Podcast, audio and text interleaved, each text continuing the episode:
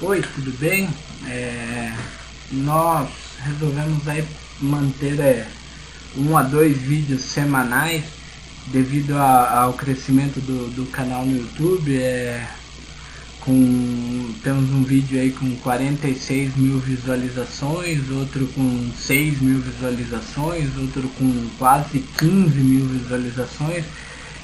Então nós decidimos manter aí é, de uma a duas vezes por semana algum tema. Sempre vídeos curtinhos. Se você é estudante de medicina ou alguém que tem conhecimento sobre o que vai ser falado, esse vídeo não é para você, ok? Isso não é para ser estudado, os vídeos é, são para o público leigo. É, hoje nós vamos falar um pouco sobre parkinsonismo, ou seja, sobre doença de Parkinson, ou mal de Parkinson, ou simplesmente Parkinson. Desculpa, Parkinsonismo é outra coisa, que hoje eu não vou, vou falar. É, quando a gente pensa em doença de Parkinson, a gente tem a, a visualização daquele velhinho que treme, que anda devagar. É isso que nos vem à cabeça, né? É, primeiro, a fisiopatologia, ou seja, a, a forma que. o que acontece no cérebro para que essa doença aconteça é extremamente complexo e talvez não seja o foco do, do, nosso, do nosso vídeo, tá? É, é uma coisa muito complexa e que eu não sei se eu teria a capacidade de explicar e também não sei se, se, se mudaria algo no, no interesse que a gente tem nesse vídeo. Bom, é, a doença de Parkinson é a segunda doença neurodegenerativa mais comum, perdendo apenas para quem? Para o Alzheimer. Ok? É, a doença de Parkinson, por incrível que pareça, hum, quando a gente fala dela, a gente lembra do tremor, né?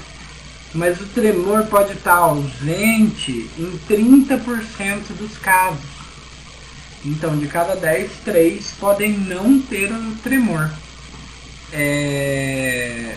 Esse tremor, quando presente, ele não é um tremor como aquele tremor fino que pacientes mais jovens têm, que tem familiares, toda a família tem, ou pacientes ansiosos, ou pacientes até com problema da tireoide, que é aquele tremor assim.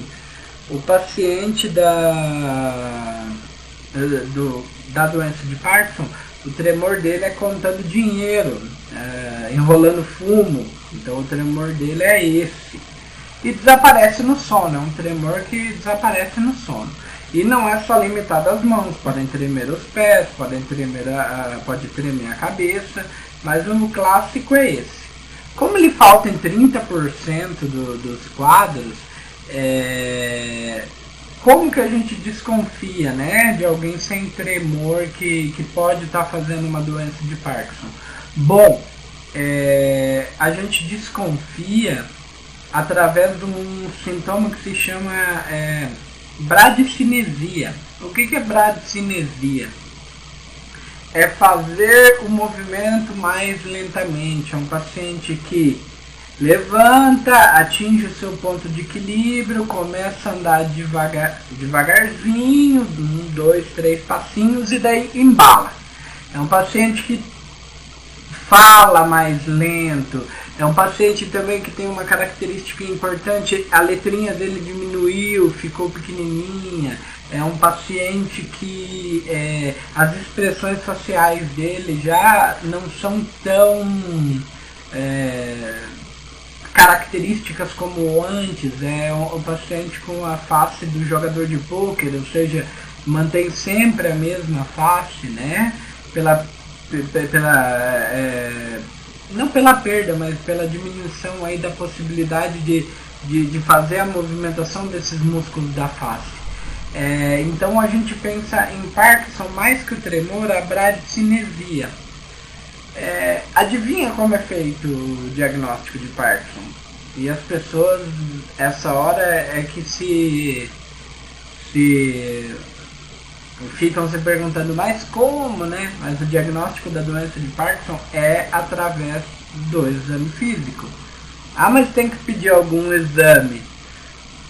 Em outros países há uma possibilidade. Eu nem vou falar que tipo de exame que eles fazem para conseguir isso, porque aqui não é a nossa realidade.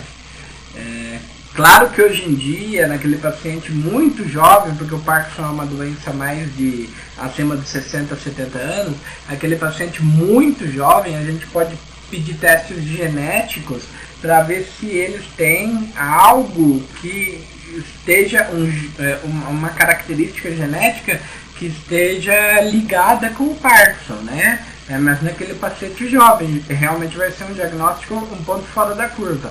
Agora no paciente já idoso, que começa com os tremores, começa a, a andar devagar, começa a ter quedas, vai perdendo a, a, mímica facial, vai falando mais baixinho, começa a ter dificuldade para engolir. Ah, mas o doutor fulano de tal pede ressonância. Pede ressonância, pede um monte de outros exames para descartar outras doenças que teriam um tratamento específico. Agora o Parkinson, o diagnóstico é clínico. Você dá o remédio, melhorou, está feito o diagnóstico. É, ainda é uma, é uma doença que usamos remédios de 50, 60 anos atrás. E eles continuam funcionando muito bem.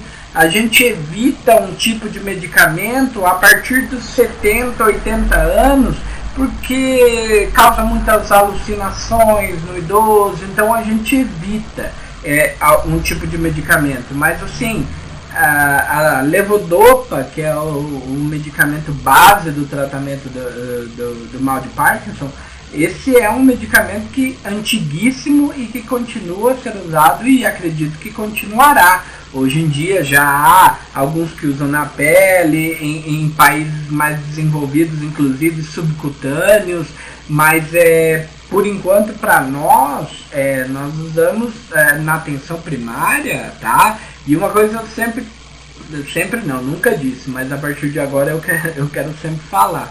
É, clínico trata doenças comuns, especialista trata doenças raras. É, então nós estamos preparados para tratar uma doença que atingiu 1% da população, que é o Parkinson. Claro que começou a começamos a perder o controle, aí é necessidade do especialista. É assim em todo mundo. No Brasil há uma cultura de doer minha cabeça, eu tenho que ir no neurologista. Mas é uma coisa cultural, tá?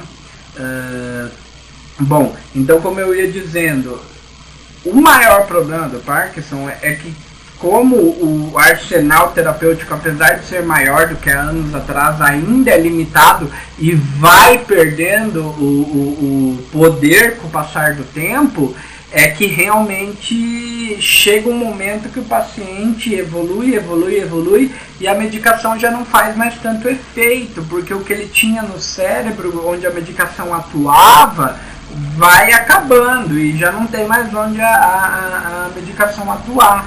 Então é, aí a gente começa a ter aqueles pacientes que já começam a ter dificuldade mesmo para engolir sólidos, líquidos, aqueles pacientes que tremem tanto que eles não conseguem pegar uma xícara com a mão, aqueles pacientes que evoluem para demência na doença de Parkinson, que não é comum, mas existe. Então é, é uma doença assim que deve ser feito um diagnóstico precoce se bem tratado, o paciente vive bem por anos é, com a doença e há um momento realmente que a medicação para de funcionar, seja ela qual for, seja a primeira linha, a segunda linha, a terceira linha. E hoje existe já uma cirurgia que é feita e que ajuda.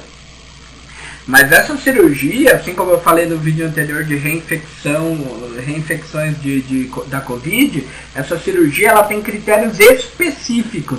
Ah, eu tenho uma, eu tenho Parkinson, eu vou lá fazer a cirurgia. Não, ela tem critérios específicos, porque afinal é uma cirurgia é, que tem os seus riscos, então ninguém de primeira vai indicar. Poucas situações na medicina, a cirurgia é a primeira coisa, com exceção aí de apendicite, que não vai mudar, acredito, não, vai mudar durante os próximos anos. É, e abdômenes agudos ali, é o famoso nó nas tripas, né? Isso são coisas ainda cirúrgicas, mas é na verdade para um, um, neurocirurgião fazer ou, ou, ou, ventilar a possibilidade de uma cirurgia, vai ter que ter passado pelo tratamento conservador durante anos e vai ter que ter uma comprovação que aquilo não está mais funcionando. Aí a gente vai fazer. Aí que entra o especialista. A gente vai fazer, o, o, o neurocirurgião vai realizar a cirurgia que obtenha uma remissão boa dos sintomas nos casos bem selecionados, né? Mas sobre Parkinson era isso. Eu vou tentar manter uma vez por semana os vídeos. Espero que vocês gostem. Obrigado aos que estão vendo os vídeos. Eu sei que tem vai para grupo de WhatsApp os meus vídeos. É, espero que todos gostem, todos gostem. E se tiverem, por favor, é, alguma sugestão, deixem aí para nós, porque também vai acabando a ideia do que a gente pode falar. Eu agradeço muito, tá bom?